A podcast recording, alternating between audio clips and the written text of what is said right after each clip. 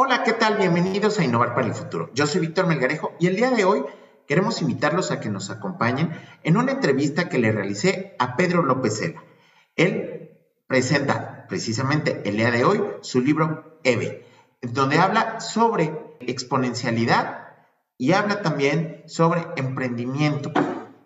Bien importante, él ha trabajado desde finales de los 90 en movilidad social a partir de aceleración y creación de empresas. Habla sobre emprendimiento, propósitos de transformación masiva y muchos consejos que como emprendedores e innovadores requerimos que alguien nos recuerde de vez en cuando. Entonces, le doy la bienvenida a Pedro López Cela. Comenzamos.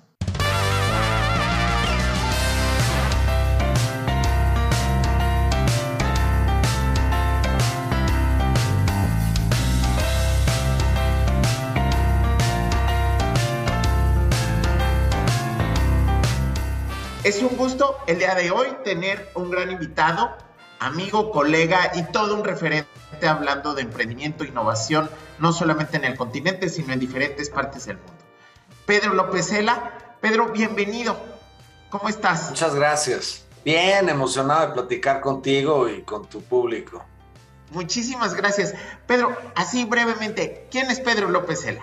Pedro es un emprendedor que empezó su primer proyecto a los 16 casado con dos niños que vive en México, que lleva 20 proyectos ya realizados, que ha quebrado tres veces, que ha incursionado en prácticamente todas las industrias y que al día de hoy ha tenido la oportunidad de apoyar y de entrenar a aproximadamente 5 mil emprendedores. ¡Wow! Súper padre. No, y, el impacto aparte que, generas, ¿qué, ¿qué, se siente generar esos impactos positivos en, en donde has podido colaborar? Es muy emocionante. ¿eh? La realidad es que yo, yo tengo la bendición de que creo que tengo el mejor trabajo del mundo, que es trabajar con gente más inteligente que yo que quiere cambiar las cosas. Entonces eso yo creo que es lo, lo más satisfactorio. Perfecto. Oye, Pedro, hablando de, de, todo lo que has hecho, pues estamos muy contentos de que nos contaste de, de este lanzamiento de, del nuevo libro, Ebeli. ¿Cómo nace este libro? ¿Por qué nace? ¿Cuál es su finalidad? ¿Y por qué es importante que lo tengamos en, nuestra colección particular para el emprendimiento y la innovación? Fíjate que Evely, para que la gente que nos está viendo tenga el contexto, es el acrónimo en inglés de emprendimiento basado en evidencia e innovación esbelta. Es una cosa que le llamamos nosotros marco de referencia o sistema, creo que también le ha llamado metametodología, la realidad de las cosas, porque suena muy sofisticado, es que es un copy-paste de lo mejor que hay para crear proyectos nuevos. La historia, el contexto es importante porque hoy por hoy este libro que sale hoy a la venta acumula más de 200 metodologías y más de 1.700 herramientas de negocios, innovación y creación de empresas de base tecnológica. ¿Y por qué es importante esto? Porque a diferencia de todo lo que hay allá afuera, Evely es un libro totalmente práctico Salim Ismail le llama una especie de manual de Lego para emprendimiento. Dicho de otra manera, una guía paso a paso que te sirve para cualquier tipo de proyecto, seas abogado, seas artesano o seas científico de la NASA. Y la parte importante de Belly, sobre todo, te diría yo, es que es una metodología que se ha implementado ya con más de 100 mil emprendedores en los últimos 20 años no es una cosa nueva, no es un documento teórico, es literalmente un manual para creación de empresas. Entonces, la parte relevante es que cuando tú te metes al libro, dice Bob Dorf, por ejemplo, que es un libro que sirve de consulta para desarrollo de empresas, no es un libro de lectura para discusiones filosóficas de estos que te lees de cover to back cover, es un libro de referencia que al final del día probablemente lo vas a acabar consultando varias veces. Y la parte emocionante para mí de Evely es que además, hasta donde sabemos, es el primer libro en el mundo que ha sido escrito por más de 7 mil personas. Yo tengo la fortuna de pusar la cara para algunas de las entrevistas como el día de hoy, pero es un libro que fue redactado en aproximadamente seis meses el año pasado es decir, muy corto para los que no saben de libros, eso prácticamente es un tiempo récord. pero la realidad es que esa redacción de seis meses tardó 20 años en escribirse y arranca con un esfuerzo de una fundación de unos latinoamericanos que estaban tratando de ayudar a la gente para que subiera en la pirámide de Maslow. Y después de estar ayudando a literalmente miles de emprendedores en América, en Asia y en Europa, y empezaron a juntar todas las mejores prácticas, herramientas y cosas, eso finalmente se acaba convirtiendo en este libro, que además pues fue coescrito por gente muy importante, ¿no? Hay, hay muchos que no nos permitieron mencionarlos, pero para los que han leído por ahí libros de las teorías de los trabajos o el tema del manual del emprendedor o los libros estos de, creación de modelos de negocio y etcétera, entienden perfectamente de qué estamos hablando, ¿no? Por eso me atrevo a decir que este libro nos permite a la comunidad que formamos parte de este grupo de Belly, pues estar parados en hombros de, en hombros de gigantes, ¿no? Como dicen en inglés. Qué padre. ¿Cuáles son así cinco características que tú creas que sean importantes en una persona que quiere desarrollar un emprendimiento, pero que trascienda, que funcione y que deba de tener en cuenta antes de arrancarlo? Lo primordial yo creo tiene que ver con el tema, y además qué bueno que arrancas con esa pregunta, lo, primero es entender quién es la persona detrás del emprendimiento. Y eso luego se nos olvida. Y entonces nos emocionamos y le metemos ingeniería y hablamos de laboratorio y buscamos a la patente y nos peleamos por las ideas. Y eso la realidad es que no sirve. Emprender es ejecutar. La parte de la planeación y de las ideas lo hace cualquiera en cualquier café o cualquier cantina. Eso, eso es importante tomarlo en cuenta. Por otro lado, yo te diría que parte importante de, de lo que tenemos en Evely parte de una base muy sólida que se llama propósito de transformación masiva, el MTP, que es un concepto que, que manejan mucho gente como Salim Ismail o como Peter Diamandis o como Steve Kotler. Y para nosotros es fundamental porque está científicamente comprobado que el tema del propósito te provoca una serie de cuestiones que son muy relevantes, ¿no? Te detona la curiosidad, te provoca resiliencia, te genera motivación, etcétera, etcétera. Si tú logras detonar emprendimiento a partir de propósito, emprendimiento o cualquier otro proyecto, lo que vas a acabar logrando es que prácticamente se te olvide comer y dormir por estar tratando de resolver ese problema, porque va a haber una motivación que es mucho más grande que tú. Entonces eso para mí sería lo fundamental. La otra parte que también va a ser crítica es también entender con quién te metes a hacer el proyecto. Y otra vez regresamos al tema de la persona, es lo que le llaman inteligencia social. Si no tienes un equipo balanceado en términos emocionales y en términos de habilidades, el emprendimiento no va a funcionar. Recuerdo bien un equipo de ingenieros que me tocó hace algunos años entrenar, que estaban haciendo kits para enseñar robótica y que el equipo estaba formado por 15 ingenieros mecatrónicos la, la, pregunta fundamental era, pues, ¿cuánto equity, cuánto porcentaje de acciones tiene cada individuo? Y pues obviamente como todos eran amigos, todos eran en partes iguales, cosa que error garrafal, ¿no? Segunda pregunta, oigan, y entonces, ¿cómo vamos a levantar capital y cómo vamos a administrar personal y cómo vamos a hacer anuncios de Facebook? Y era un equipo muy chistoso porque tú aventabas una tuerca al piso y como buenos ingenieros mecatrónicos todos se emocionaban y se volvían locos, ¿no? Y se echaban porras, pero cualquier otra cosa que no fuera el robotito que tenían en la mesa, pues nadie sabía hacer absolutamente nada. Si tú no logras tener un balance en tu equipo, eso no va a funcionar. Y también lo otro que, que va ligado a lo que decía yo del equity tiene que ver con el intercambio de valor. Lamentablemente hay lugares, sobre todo en economías emergentes como Latinoamérica, en donde no entendemos eso del intercambio de valor. Y entonces eso nos lleva a que tengamos empresas en donde todos los accionistas son amigos y todos tienen partes iguales porque son amigos y no nos queda claro el intercambio de valor. Y también estamos súper mal acostumbrados porque todo este tema que tiene que ver con herramientas, apoyos, equipos de soporte y etcétera, nos lo regalan. Nos dan mentorías gratis, nos dan páginas de internet gratis, nos dan pláticas gratis, y es otra vez, pues, el tema del intercambio de valor. Entonces, ¿qué acaba pasando? Pues que en vez de que yo use una herramienta muy potente y tenga un mentor que es muy diestro para lo que hace, yo prefiero ahorrarme ese dinero porque pues me lo van a regalar y entonces voy y me meto a YouTube y veo 15 minutos a un fulano que me habla de cómo emprender como un ganador, ¿no? Y pues ahí está el resultado, ¿no?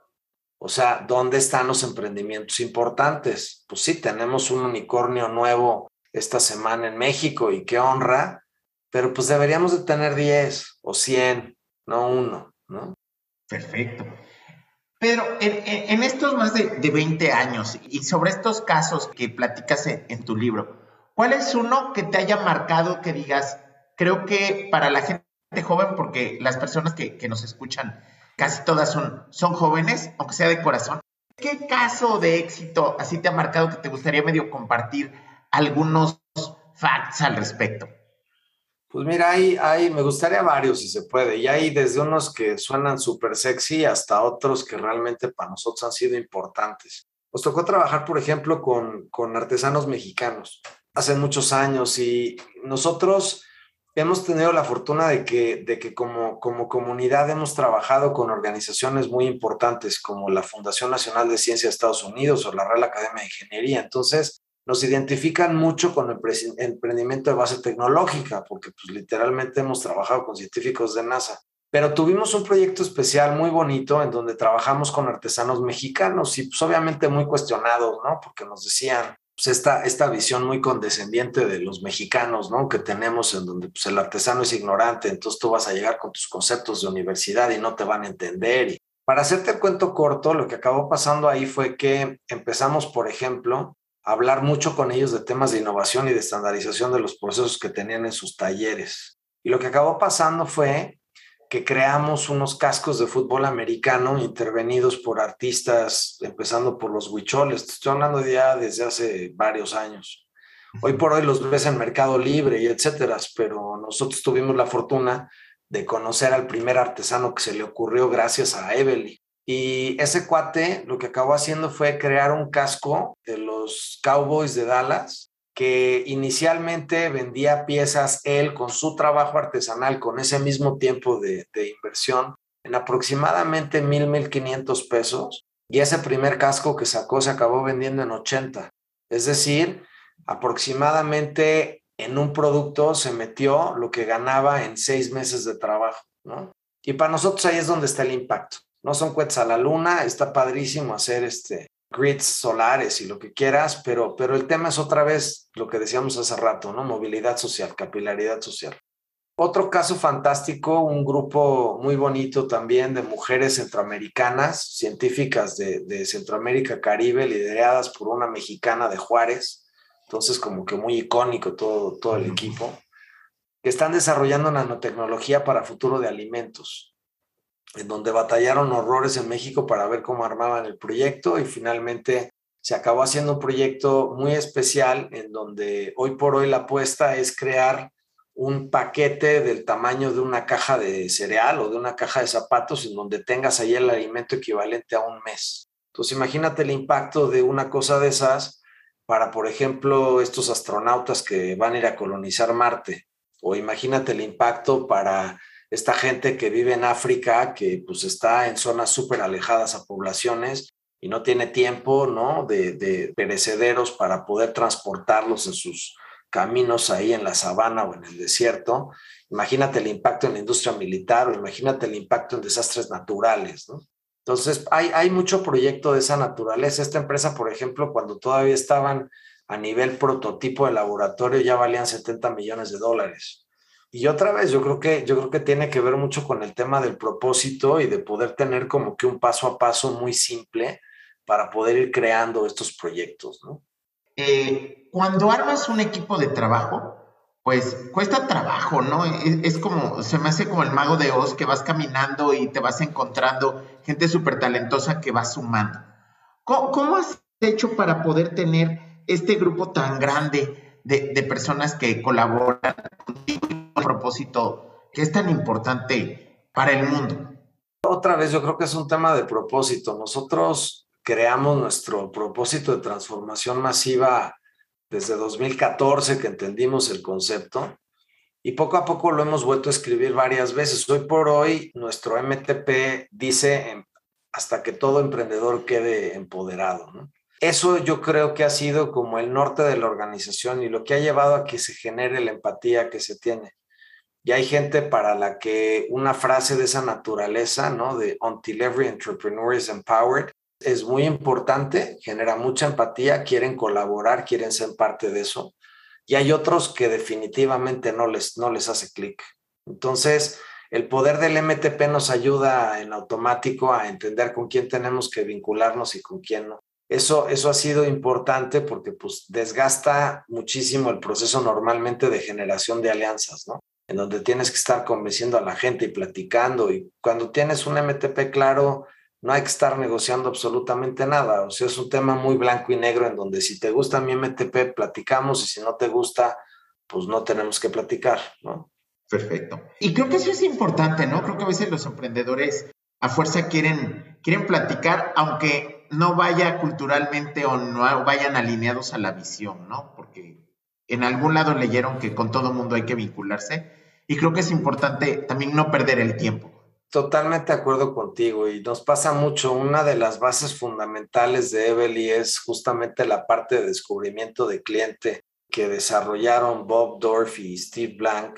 Y esa parte es fundamental porque nos toca muy seguido ver a esta gente tratando de convencer de cosas que a algunas personas pues no les hacen mucho sentido, ¿no? Y entonces en vez de hacer este descubrimiento de cliente para aprender quién es tu cliente, se la pasan vendiendo ideas que a nadie le importa pero es esto mismo que dices tú, o sea, tomaron algún taller o vieron alguna plática en YouTube en donde decía, pues si tu solución vale la pena, tienes que convencer al mundo, ¿no? Y pues ahí está, duro y dale. Lo, lo triste es que pues va a llegar un momento en donde se van a acabar cansando porque se van a dar cuenta que al mercado no le importa, ¿no? Y es bien difícil, ¿no? Porque ya perdiste mucho tiempo y muchos recursos bien valiosos. Eh, cuando hablamos de, de evidencia e innovación, esbelta. Para la gente que nos esté escuchando y no sabe qué es innovación esbelta, ¿qué nos puedes platicar al respecto? Suena, suena muy sofisticado, ¿no? Son estos términos como que muy de, muy de lingo de los emprendedores de innovación y demás. El tema de, emprendimiento basado en evidencia es un concepto fundamental de, de que básicamente se traduce en que no puedes estar tomando decisiones basadas en discusiones con tu equipo de trabajo. Tienes que salir allá afuera al mundo real para hacer investigación de primera mano, no, no leyendo papers en, en, internet, sino hablando directamente con quien es tu cliente, que está confirmado que es tu cliente, que está confirmado que tiene la necesidad que tú quieres resolver y que estás realmente escuchando lo que te está diciendo, porque esa es otra, no nada más es ir a hablar con ellos, es realmente escuchar, ¿no? Por otro lado, el tema de, de, de innovación esbelta, pues tiene que ver con todas estas corrientes que derivan de, de lean manufacturing, ¿no? De manufactura esbelta, que luego se convierte en, en, en, empresas en etapa temprana esbelta o lean startup y ahora finalmente innovación esbelta. Innovación para Evely quiere decir hacer las cosas de mejor manera, es tan simple como eso. Es un concepto, de hecho, hasta suena un poco pedestre, ¿no? Porque luego tratamos de meterle como que terminajos muy sofisticados. Nosotros lo que decimos es que realmente puedes hacer la diferencia si pones atención en qué es lo que están buscando y lo que necesitas, pues es nada más otra vez escuchar al cliente. Si logras hacer eso, entonces de manera muy simple, a lo mejor con un ajuste muy pequeño, vas a poder hacer la diferencia. Regreso al caso del artesano. Este señor pues pega chaquiras con cera. La diferencia es que antes lo hacía en cajitas y ahora lo hace en cascos de fútbol americano. ¿Cuál es la diferencia entre el casco de americano y la cajita? Pues que la cajita cuesta 250 pesos y el casco americano cuesta 80 mil, ¿no? Esos son esos pequeños pasitos que decimos que hay que dar. ¿Qué se lleva una persona que lee este libro? Yo creo que se lleva conocimiento acumulado de 20 años de más de 100 mil emprendedores entrenados con una guía paso a paso para crear un proyecto. Es un manual, por eso mencionaba yo lo que dice Salim del libro. No es un libro para inspirar a nadie. Si no estás inspirado para ser emprendedor, aquí no es, para empezar. Esto es una guía paso a paso. Tiene siete pasos muy simples en donde te va a ayudar a entender quién eres y cómo estás parado para desarrollar tu proyecto y por lo tanto a quién tienes que involucrar para hacer tu equipo. Como segundo paso tienes el proyecto en sí, que hay una serie ahí de herramientas que te van a ayudar a armarlo desde la perspectiva de horizontes de innovación, desde la perspectiva de maduración tecnológica, de negocio, de inversión, indicadores, etcétera. tienes una tercera parte que te habla del tema del contexto. Hay una herramienta fantástica que se desarrolló hace ya como siete años que se llama Canvas Sistémico, que te sirve para entender todo lo que está alrededor de tu proyecto, tendencias, competencia, etcétera. Tienes la etapa de modelo de negocio, en donde está el Canvas de Osterwalder, que nosotros decimos que es pues, el Canvas de adeveras, ya ves que luego hubo mucha gente que inventó su Canvas. Y además del Canvas de modelo de negocio, que es como para empresas, tienes otros tres Canvas que se trabajó con esta misma gente, uno que se llama público, para proyectos de política pública o proyectos gubernamentales, ¿no? Entonces, pues, si quieres hacer algún proyecto que tiene que ver tal vez con transporte o con salud o algún tema que tiene que ver con public policy o un tema que naturalmente atiende el gobierno, hay un canvas especial para eso. Necesitas hacer un proyecto sin fines de lucro, eres un organismo internacional, hay un canvas que se llama de impacto específicamente para ese tipo de proyecto. Y hay otro que se llama básico, que sirve para gente que apenas está desarrollando por primera vez un emprendimiento o que es un proyecto en una etapa muy nueva, en donde estamos buscando diferenciadores. Y lo que es una joya de estos Canvas es que todos están conectados entre sí porque repiten entre ellos, inclusive el Canvas de modelo de negocio, por lo menos entre cuatro y cinco de los nueve cuadritos que se tienen. Entonces, hacer estos pivotes en tu proceso de descubrimiento de clientes es muy simple porque no tienes que estar reinventando la rueda cada vez que sacas nueva información. De ahí pasamos al Canvas exponencial, que es el de organizaciones exponenciales, para ver cómo vas a impulsar tu proyecto de manera más potente.